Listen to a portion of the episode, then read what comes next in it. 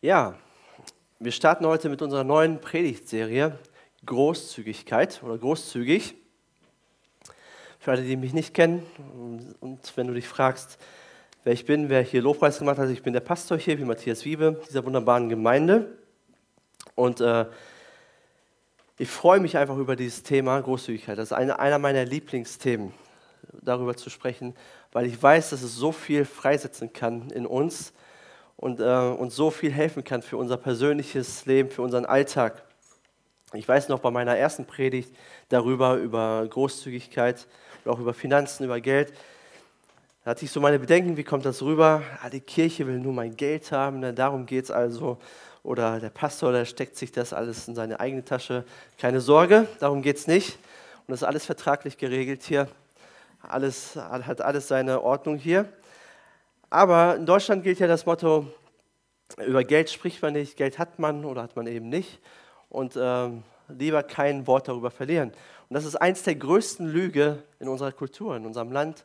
Und äh, eines der größten Lüge, die uns der Teufel auch ins Gehirn gepflanzt hat. Über Geld redet man nicht, weil es gibt so viele Menschen, die sorgen sich um ihr Geld, die sorgen sich um ihre Rente, die sorgen sich über ihr Morgen, wie, wie wird es werden und so weiter. Und ich habe mir, hab mir vorgenommen, vor einigen Jahren schon, ich möchte eins bis zwei Bücher im Jahr über Finanzen lesen und mich da wirklich informieren, mich da wirklich weiterbilden. Nicht nur christliche Literatur, auch von äh, säkularen Finanzexperten lernen und mich damit wirklich auseinandersetzen. Weil ich gemerkt habe, das Thema zu verdrängen, das bringt überhaupt nichts. Wir bekommen immer nur noch mehr Sorgen. Und äh, ich will wissen, was die Bibel zu diesem Thema sagt. Ich will frei sein von allem Materialismus. Ich will frei sein von allem Geiz, von allen, von allen Sorgen. Ich will, ich will ein großzügiger Mensch sein. Ich möchte mich auf den Weg machen. Und ich habe eine gute Nachricht für euch. Ihr habt es vielleicht schon gesehen, dort hinten ist ein, im Foyer ist ein Tisch aufgebaut mit Büchern. Ein Leben voller Segen ist ein christliches Buch von einem Pastor aus den USA, Robert Morris. Ich glaube, es wurde dieses Jahr ja, übersetzt. 2018 ist er auch schon von 2002. Also so lange hat es gebraucht, um hier hinzukommen nach Deutschland. Aber das ist, das, vor einigen Jahren habe ich dieses Buch gelesen. Das hat, mich wirklich, hat mir wirklich geholfen, eine biblische Perspektive über meine Finanzen zu haben. Und ähm, wir sind da günstig drangekommen als Gemeinde an diese Bücher.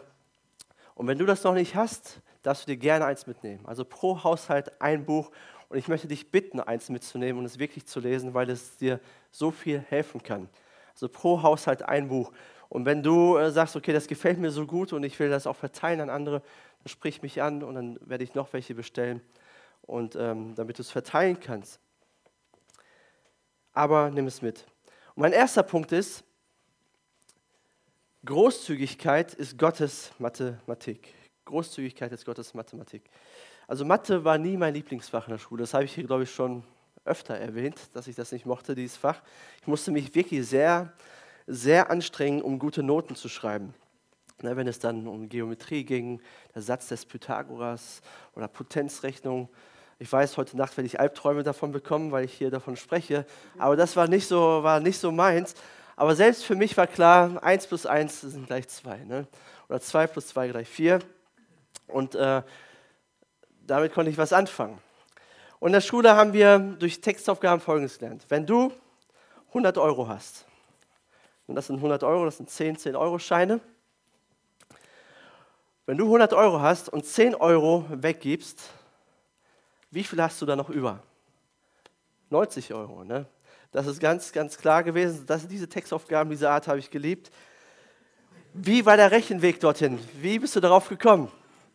Das musste man natürlich alles aufschreiben und natürlich mit dem Eurozeichen, sonst gab es Formfehler, einen Punktabzug. Das ist Mathematik, so verstehen wir das und so denken wir und das haben wir im Kopf. Das ist, wenn man was weggibt, ist es weg und nicht mehr da.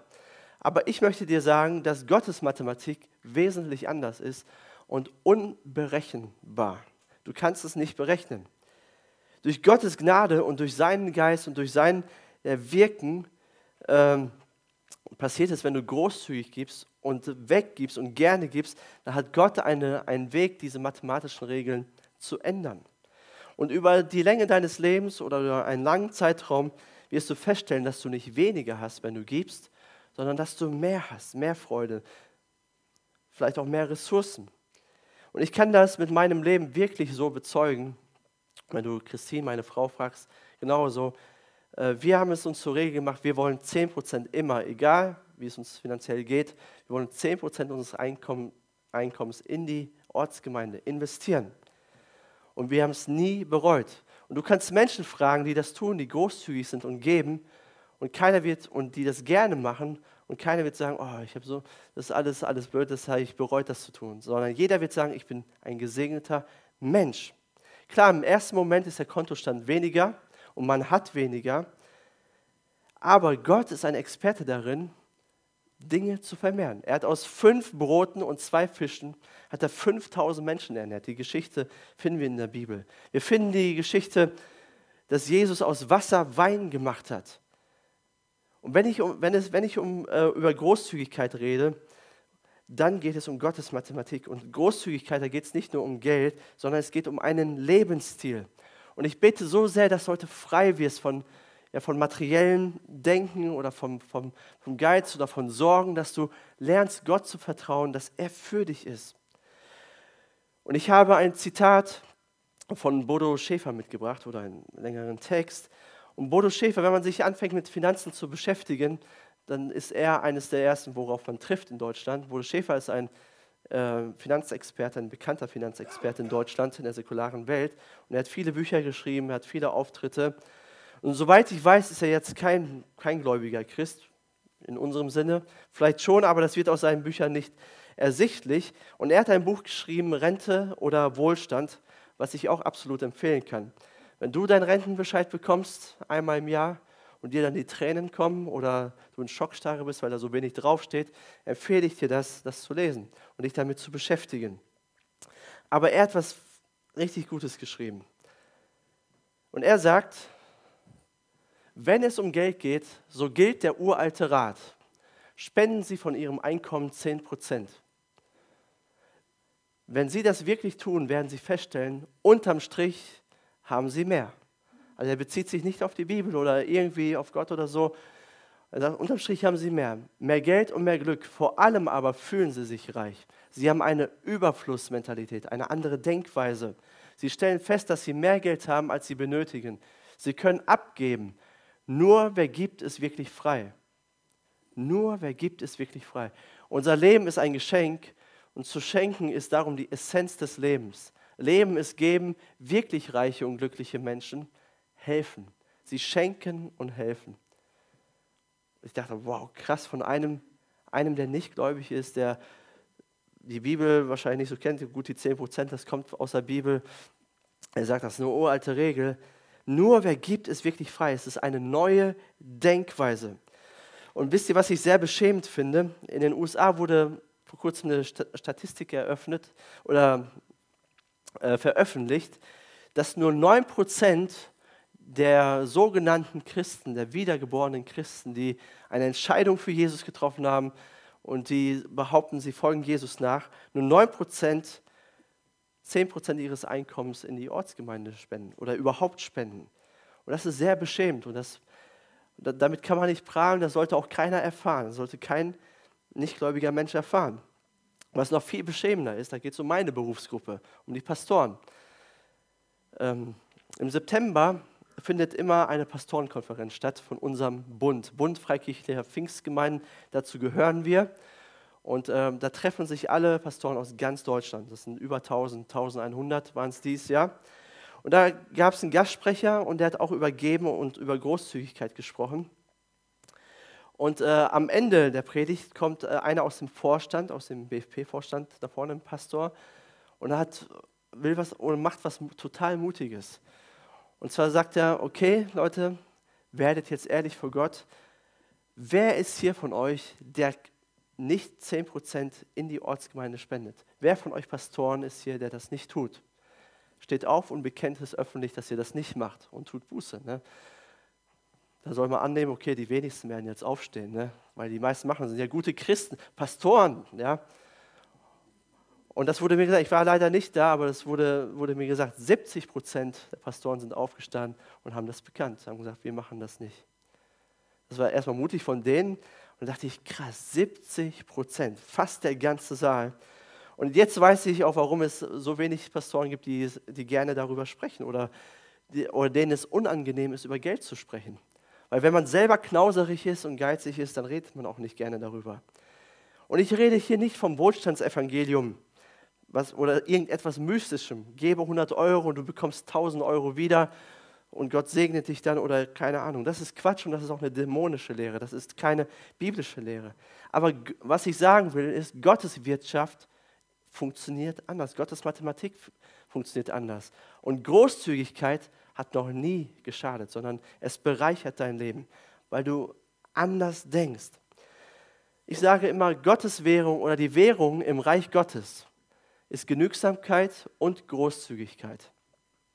Genügsamkeit in dem Sinne, ich bin zufrieden mit dem, was ich habe. Ich bin dankbar mit dem, was ich habe. Ich gebe nicht mehr Geld aus, als was ich habe. Und ich bin gleichzeitig großzügig. Ich gebe gerne. Ich gebe gerne. Das geht Hand in Hand zusammen. Geben ist, ist das Blut äh, für jeden Gläubigen. Ist das Lebensblut. Ge oder Großzügigkeit ist notwendig, damit unser Herz steht, damit wir als Christen auch wachsen können und verändert werden können. Also Gottes Mathematik ist anders. Der zweite Punkt ist, Großzügigkeit hat eine offene Hand. In jeder Kultur dieser Welt weiß man, was eine Faust bedeutet, oder? Es bedeutet nichts Gutes. Es bedeutet Ärger, das bedeutet Gewalt. Wir wissen, was das bedeutet. Du bist ärgerlich. Aber jeder versteht eine offene Hand. Sogar jeder Hund versteht, was eine offene Hand bedeutet. Es ist einladend, es ist freundlich, du bist willkommen.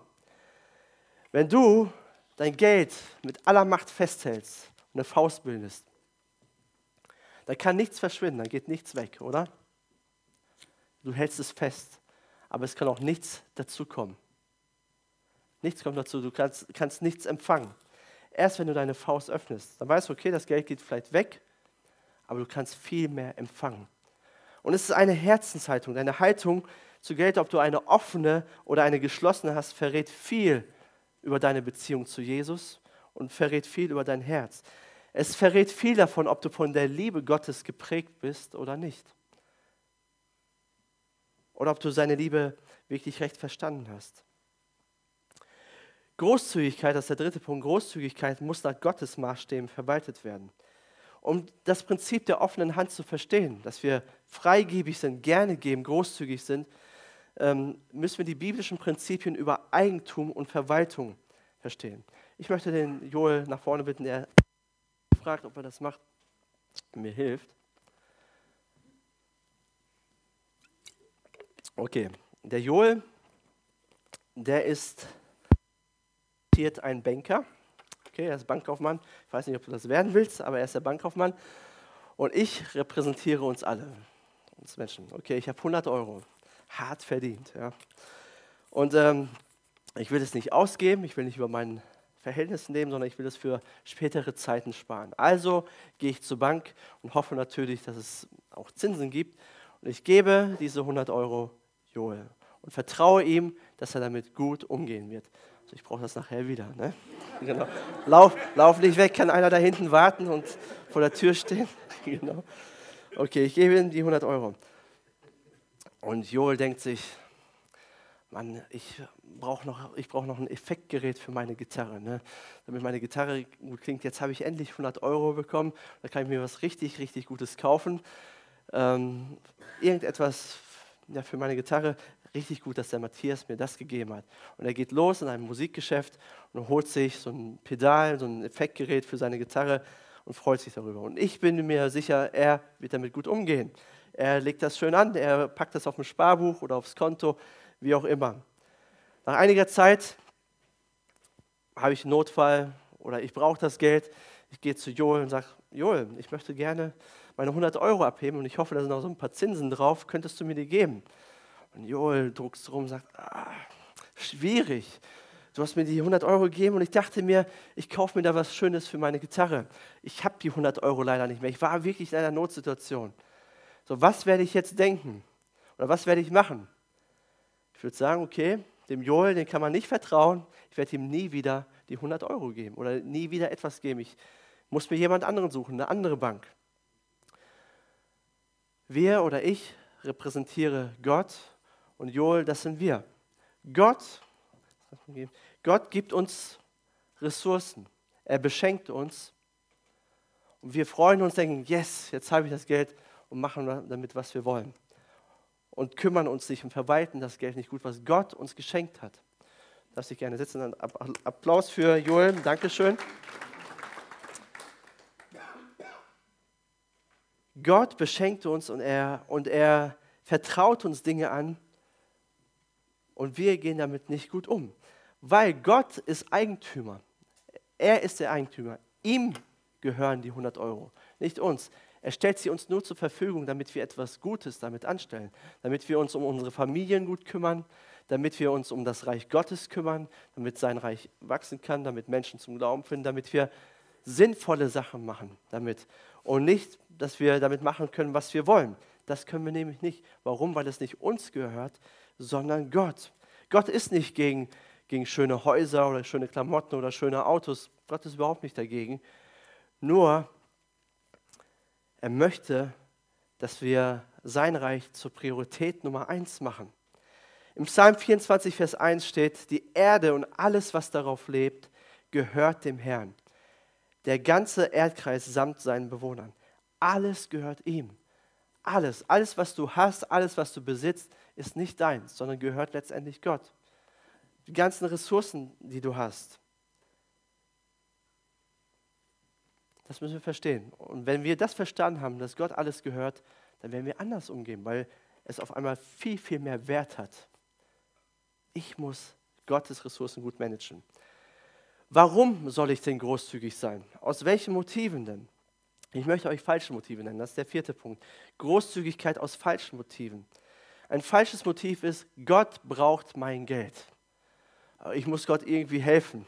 Er, er braucht es für, sein, für seine Gemeinde, für sein Reich. Gott braucht mein Geld und ich, und ich werde Gott jetzt unterstützen, dass er seine Pläne umgesetzt bekommt. Das ist ein falsches Motiv. Gott braucht mein und dein Geld überhaupt nicht. Er braucht unsere Peanuts nicht. Ihm gehört sowieso alles. Und er wird immer eine Lösung finden, um seine Pläne zu finanzieren. Um Gott brauchst du dir keine Sorgen machen. Und ich auch nicht. Und es ist auch ein bisschen arrogant und überheblich zu denken, Gott braucht mein Geld. Okay, wenn Gott mein Geld nicht braucht, dann braucht die Kirche mein Geld. Die braucht mein Geld. Also viele fragen mich, okay, wie finanziert sich eigentlich die MGE? Ne? Vor allen Dingen, wenn man zum ersten Mal hier ist, wie macht ihr das? Wir bekommen keine Kirchensteuern oder so, sonst was. Ich möchte sagen, die MGE finanziert sich durch freiwillige Spenden. Und sie existiert, weil es so viele großzügige Menschen hier in der MGE gibt, die mehr als 10% geben. Mehr. Sie geben viel, viel mehr. Und dafür möchte ich euch wirklich danken, dass ihr so großzügig seid. Aber es wäre ein großer Fehler zu glauben, ähm, oder es wäre ein großer Fehler, wenn wir uns als Gemeinde uns abhängig machen würden von Spenden.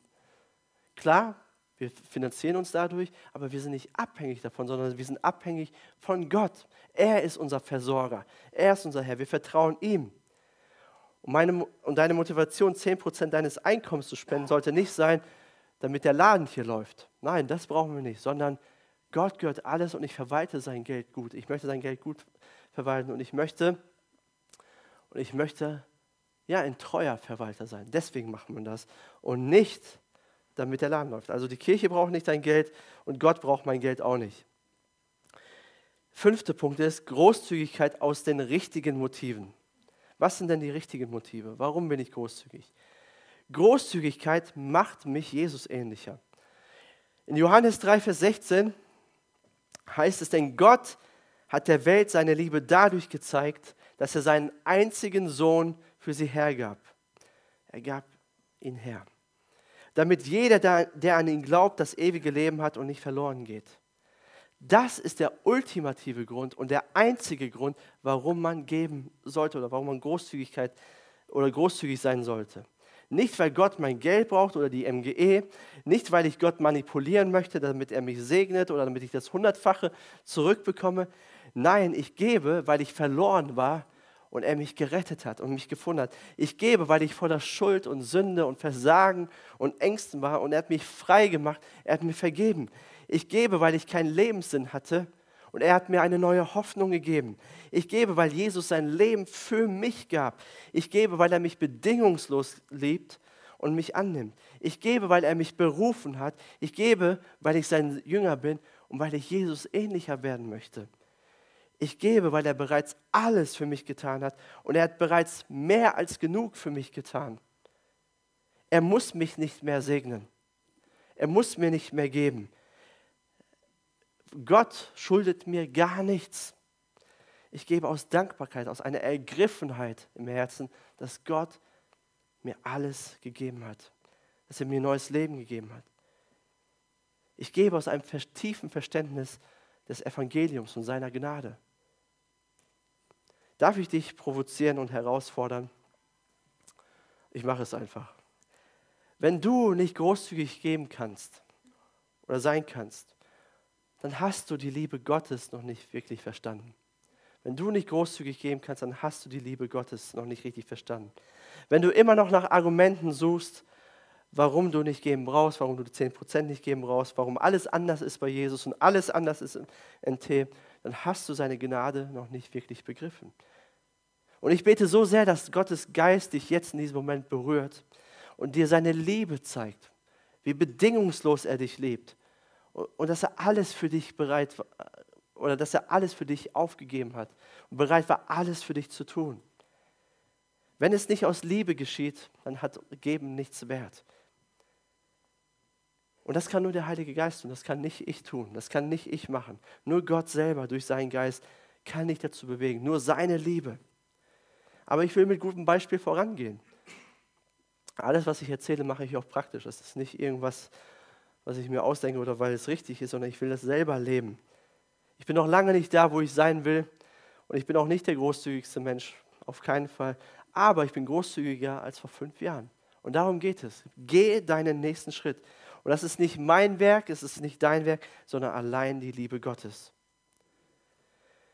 Großzügigkeit verändert mich. Wenn schon Bodo Schäfer sagt, das Geben uns verändert, das Geben unser Denken verändert, wie viel mehr sollten wir das als Christen wissen und leben?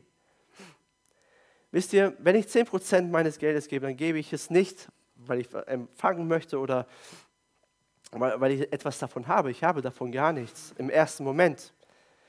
Sondern es hilft mir, frei zu werden vom Materialismus, frei zu werden vom Geiz, frei zu werden äh, ja, von, von, von, von der Liebe zum Geld. Das hilft mir einfach, frei zu werden davon. Man kann reich sein, man kann alles Geld der Welt haben, aber trotzdem wie ein armer Mensch denken und wie ein armer Mensch handeln. Aber wenn du anfängst zu geben, handelst du nicht mehr aus einem Mangel heraus, sondern aus einem Reichtum. Egal wie viel du hast oder wie viel du nicht hast. Du gibst und merkst, okay, ich kann geben, ich darf geben. Ich habe etwas zu geben, mag es noch so wenig sein aber deine Denkweise verändert sich auf einmal. Auf einmal steigert sich dein Selbstwertgefühl.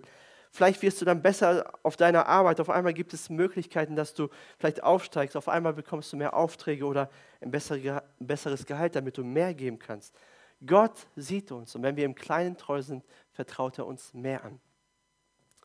Großzügigkeit ist eine Waffe gegen meinen geistlichen Feind. In Malachi 3, Vers 10 bis 11 steht drin, Bringt den kompletten zehnten Teil eurer Ernte ins Vorratshaus, damit es in meinem Tempel genügend Nahrung gibt. Stellt mich doch damit auf die Probe, spricht der allmächtige Herr, ob ich nicht die Fenster des Himmels für euch öffnen und euch mit unzähligen Segnungen überschütten werde. Hier darf man Gott zum ersten und zum einzigen Mal in der Bibel auf die Probe stellen. Euretwegen habe ich den Fresser, euren Feind, oder euretwegen werde ich den Fresser, euren Feind bedrohen, damit er euch nicht mehr um eure Ernte bringt und damit der Weinstock auf dem Feld wieder Früchte trägt, spricht der allmächtige Herr. Ich werde den Fresser bedrohen. Wenn wir anfangen, großzügig zu sein und zu geben, dann kümmert sich Gott um unsere Angelegenheiten. Und wir als Christen befinden uns im Kampf mit der unsichtbaren Welt, mit der bösen Welt, mit dem Teufel und seinen Dämonen. Das ist eine Realität. Er kämpft ständig gegen uns und ist darauf aus, uns kaputt zu machen. Und Gott verspricht, wenn wir großzügig sind, bewahrt er uns vor dem Fresser, vor unserem Feind. Was bedeutet das? Manchmal hat man das Gefühl, dass man mehr Geld in die Werkstatt investiert, als dass man in die eigene Familie investiert. Oder ständig geht irgendwas kaputt. Und du hast das Gefühl, irgendwie geht das Geld nur so weg. Und Gott wird sich darum kümmern, dass es nicht ständig so ist. Ich möchte nicht behaupten, und das behaupte ich auch nicht, dass nie wieder etwas kaputt geht. Ich musste meine Heizung letztes Jahr reparieren, war teuer genug. Ich war schon oft mit meinem Auto in der Werkstatt. Aber ein Geheimnis ist, oder das, was ich erleben konnte, ist, wir hatten immer mehr als genug über. Gott hat uns immer irgendwie versorgt, dass mehr als genug da war. Er gibt auf einmal Ideen, er gibt Gelingen, er gibt Kreativität, vielleicht um zusätzliches Einkommen zu generieren. Wenn du anfängst, treu zu geben, wird es immer Möglichkeiten geben. Man, das ist wie der, Gott sagt, stellt mich auf die Probe. Das ist ein Ding, was man ausprobieren muss. Ob es, wirklich, ob es sich wirklich so verhält, ob es wirklich so ist. Klar, du musst fleißig sein, du musst einen gesunden Menschenverstand einsetzen, du brauchst ein Budget und dann gibt es viele Dinge, die wir richtig machen müssen. Aber Gott hilft dir und er kümmert sich darum, dass wir alles Nötige zum Leben haben und noch mehr dazu, damit wir geben können. Und Großzügigkeit macht mich aber nicht zum Christen. Das möchte ich auch noch erwähnen. Großzügigkeit macht mich nicht zum Christen. Du gibst nicht, damit du gerettet wirst oder damit Gott dich liebt und damit ähm, er für dich ist oder du in den Himmel kommst. Du gibst, weil du gerettet bist. Du kannst die Gottesliebe nicht erkaufen. Mit keinem Euro dieser Welt. Er liebt dich so oder so und nichts kann ihn von seiner Liebe abhalten zu dir. Er hält auch nicht nach Ausschau nach Menschen, die alles auf die Reihe haben, die alles richtig gut machen, die alles perfekt hinkriegen.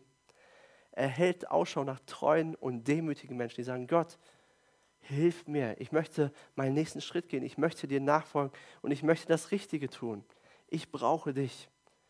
Hilf mir auch mit meinen Finanzen und, oder mit meiner Großzügigkeit. Das ist das Einzige, was Gott heute von dir möchte. Ist dein Herz bereit? Bist du bereit, deinen nächsten Schritt zu gehen, zu sagen, Gott, ich will dir, ich will lernen, dir mehr zu vertrauen. Mein sechster und letzter Punkt ist Großzügigkeit ganz praktische. Was kannst du praktisch tun? Und ich möchte jetzt euch ein paar Dinge mitgeben, die kostenlos sind, die kein Geld kosten. Das ist auch gut, oder? Das ist einfach. 2. Korinther 9, Vers 11 heißt es, er wird euch in jeder Hinsicht so reich beschenken, dass ihr jederzeit großzügig und uneigennützig geben könnt. Und wenn, ihr, wenn wir dann eure Spende überbringen, das sagt Paulus, werden die, die sie empfangen, Gott danken. Also Gott möchte dich reich beschenken, damit du geben kannst. Er hat dich reich beschenkt, damit du geben kannst. Und Menschen werden dadurch anfangen, Gott zu ehren, Gott zu danken. Und Gott wird verherrlicht. Und das ist unser Ziel. Das ist unsere Bestimmung, das ist deine Bestimmung. Drei, drei kleine Tipps, die du machen kannst. Sei großzügig mit deiner Zeit. Sei großzügig mit deiner Zeit. Investiere deine Zeit in Menschen. Weil manchmal ist Zeit wertvoller als, als Geld. Wenn du dir Zeit nimmst, jemanden zu besuchen, wenn du dir Zeit nimmst, Gäste zu bewirten oder zuzuhören, mach das zu deiner Priorität, Zeit in Menschen zu investieren. Wie auch immer, zuzuhören. Zweites, sei großzügig mit deinen Talenten. Gott hat dir eine Gabe gegeben, mindestens eine, Fang an damit, ein Segen für andere Menschen zu sein. Ich bin so dankbar für jeden Ehrenamtlichen hier in der MGE. Und es gibt sehr, sehr viele. Also die MGE existiert, weil es so viele gibt, die großzügig sind und richtig großzügig sind. Aber es gibt die auch, weil es so viele Ehrenamtliche gibt, die so, so viel mithelfen, die sich einsetzen, die sich investieren, Sonntag für Sonntag oder auch in der Woche. Aber das sind alles Menschen, die verstanden haben, geben ist besser als nehmen oder geben ist seliger als nehmen. Die verstanden haben, ich will Gott dienen und ich will Menschen lieben, ich will Menschen dienen. Ich bin dankbar für das, was Gott mir gegeben hat, dass er mir eine neue Zukunft gegeben hat, eine neue Hoffnung, eine neue Berufung. Und ich möchte großzügig mit meinen Talenten sein und mit meiner Zeit. Das kostet auch alles. Das muss man zur Priorität machen. Das ist auch nicht einfach so. Aber wenn du feststellst oder wenn du merkst oder wenn du weißt, wie Gott dich liebt, dann bist du auch bereit, großzügig mit deinen Talenten oder deiner Zeit zu sein. Sei großzügig mit Ermutigung. Und das ist wirklich also ein sehr, sehr wichtiger Punkt für mich. Sei großzügig mit Ermutigung. Ermutige andere Menschen. Wenn du was Gutes siehst, ermutige. Und ich, ich wünsche mir so sehr, dass es eine Kultur hier in der MGE ist, dass wir einander ermutigen. Ein paar praktische Tipps. Habt ihr, Edelgard Dietrich, die organisiert das Café hinten bei uns, macht alle, wenn wir Feiern haben und das mit Essen und so, das organisiert sie alles und ist immer da, jeden Sonntag und ist immer am Dienen, immer mal. Habt ihr schon mal Danke gesagt? Danke, dass du dich so einsetzt, Sonntag für Sonntag, Woche für Woche, Jahr für Jahr. Habt ihr schon mal Danke gesagt? Sagt ihr heute bitte Danke dafür. Sagt ihr wirklich Danke, dass du das machst. Ermutigt sie. Hast du schon mal den Kindergottesdienstmitarbeiter mal Danke gesagt? Danke, dass du in unsere Kinder investierst oder den Jugendmitarbeiter oder den Ranger-Mitarbeiter, dass sie ihr Herz investieren. Weil das ist nicht so einfach, das zu tun. Das ist manchmal nervenaufreibend. Und so ein Wort der Ermutigung kann schon mal sehr gut tun. Oder dem Begrüßungsteam, hast du dem schon mal Danke gesagt, dass ihr so freundlich begrüßt werdet? Oder dem Technikteam, danke, dass du das machst. Oder dem Gebetsteam, danke, dass du ein offenes Ohr, dass ihr ein offenes Ohr für meine Anliegen habt und dass ihr das vor Gott bringt. Oder so vielen anderen Mitarbeitern, die sich hier einsetzen und Dinge tun. Lasst uns eine Kultur der Ermutigung haben. Das ist wirklich kostenlos. Und das ist auch nicht schwer. Wenn uns was Gutes auffällt, einfach Danke zu sagen. Oder euch zu fragen, habt ihr unten schon mal den Jugendraum angeschaut? Der ist jetzt neu gemacht und so weiter. Euch mal fragen, wer hat das denn gemacht? Wer hat, wer, wer hat so viel Kreativität und so viel Einsatz da investiert? Das muss ich mir herausfinden und ich will denjenigen, die das gemacht haben, mal Danke sagen. Oder habt ihr euch mal gefragt, wer die ganzen Regenrohre hier um die Gemeinde installiert hat? Das war Familie Bläse. Die haben das alles gemacht. Eine Woche freigenommen, die haben alles gemacht. Und keiner hat das so richtig erfahren. Aber sag mal Danke dafür. Das ist so, so wichtig, dass wir das tun, unsere Dankbarkeit äußern. In allen Bereichen. Und ich bin mir sicher, wir werden eine richtig krasse Atmosphäre hier haben. Eine göttliche Atmosphäre, eine Liebe, die, eine göttliche Liebe, die alles übersteigt, was wir je erlebt haben. Gott liebt es, wenn wir großzügig sind. Nicht nur mit unseren Finanzen, sondern auch mit unseren Worten. Jesus sagt in Lukas 6, Vers 38, Gebt und es wird euch gegeben werden. Ein volles Maß wird man euch in den Schoß schütten, ein reichliches Maß bis an den Rand gefüllt und überfließend. Denn das Maß, das ihr verwendet, wird auch bei euch verwendet werden. Das sagt Jesus. Gebt und es wird euch gegeben werden. Welches Maß hast du? Der Wert deines Lebens wird nicht dadurch bestimmt, was du alles anhäufst oder was du alles leistest in deinem Leben, sondern wie viel du großzügig gibst. Das hat wirklich Ewigkeitswert. Das, was du weggeben kannst, da, wo du Menschen segnen kannst. Da sammelst du Schätze im Himmel. Wenn wir großzügig werden in allen Bereichen, dann kann viel mehr im Reich Gottes erreicht werden. Wenn jeder von uns heute anfängt, mehr von seiner Zeit, von seinen Talenten, von Ermutigung, auch mit unseren Finanzen großzügig zu sein, wird Gottes Ehre größer werden. Und dann brauchen wir diese blöden Statistiken nicht mehr mit den 9 Prozent, was ich sehr erschreckend finde.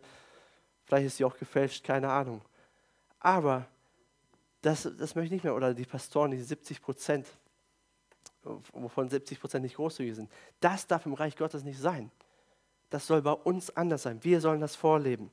Wir vertrauen Gott. Wir vertrauen nicht dem Geld, wir vertrauen nicht dem Mammon, sondern wir vertrauen Gott, dass er uns versorgt, weil er für uns ist. Ihm gehört alle Ehre. Lass uns beten zusammen.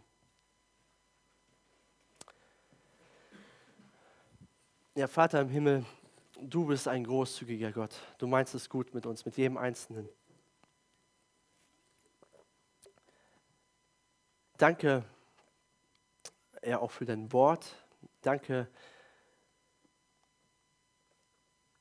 ja, dass du uns frei machen möchtest, dass du mich frei machen möchtest, jeden Einzelnen hier, dass wir lernen, dir zu vertrauen, abhängig zu sein von dir. Und ich bete für jeden Einzelnen, der hier ist, dass ja, wir frei werden vom Materialismus, frei werden vom egozentrischen Denken, von, vom selbstsüchtigen Denken, dass wir frei werden von, von Sorgen, von Angst um unsere Rente, Angst um unser Geld, Herr Jesus, sondern dass wir freudige Geber werden, die dir vertrauen. Gute Verwalter, Herr. Ich bitte dich doch, dass du jeden Einzelnen segnest, Herr, dass du, dass du jetzt auch durch deinen Geist wirkst und jedem zeigst, okay, was ist dran, was ist der nächste Schritt. Ja, in der Predigtmitschrift, habt ihr so ein paar Fragen, ein paar nächste Schritte. Ich möchte, und das kannst du zu Hause gerne bearbeiten, mit deiner Familie, alleine, mit Freunden, in deiner Kleingruppe. Aber was ist dein nächster Schritt? Was willst du ab heute tun? In welchem Bereich willst du großzügiger sein? Willst du großzügiger mit deiner Zeit sein? Willst du großzügiger mit deinen Talenten sein? Mit Ermutigung? Mit deinen Finanzen? Wo hat Gott dich heute angesprochen? Und mach es jetzt da, wo du am Platz bist, mach es jetzt fest und sag Gott, ich möchte, ich möchte ab heute anders leben. Hilf mir dabei durch deinen Geist. Hilf mir dabei. Zeig mir, wie groß deine Liebe für mich ist. Jesus, er hat sein Leben für dich gegeben. Er liebt dich über alle Maßen bedingungslos. Er ist für dich. Hab keine Angst, hab keine Sorgen. Er wird sich um dich kümmern. Und mach einen Schritt fest. Sag, okay, ich will, werde jetzt das oder jenes tun. Ich werde anfangen, auch wenn es schwer fällt, auch wenn, auch wenn ich nicht weiß, was passiert. Ich werde jetzt 10% meines Geldes weggeben, um zu zeigen, dass ich Gott vertraue. Ich werde 10% meiner Zeit in Menschen investieren, meine Talente investieren. Ich werde darauf achten oder auf gute Dinge achten, die geschehen und Menschen ermutigen.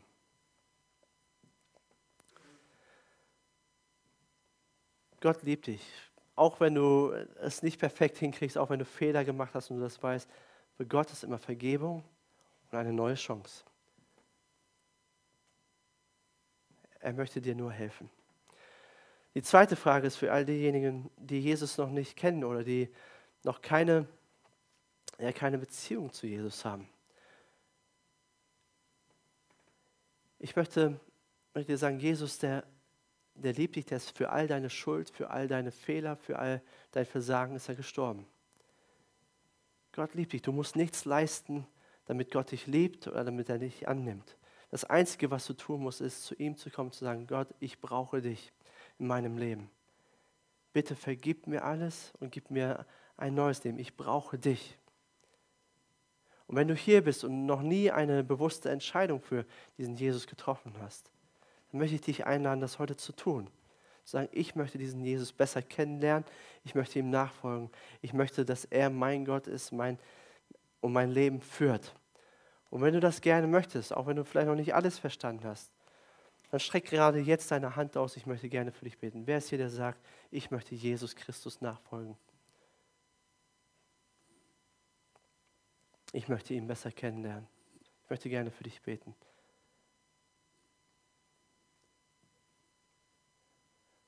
Danke, dass du offene Arme hast für uns, Gott. Danke, dass du, dass wir immer wieder zurückkommen können zu dir und dass du uns nicht abweist. Du bist ein guter Gott, ein gnädiger Gott, ein liebevoller Gott. Danke dafür. Amen.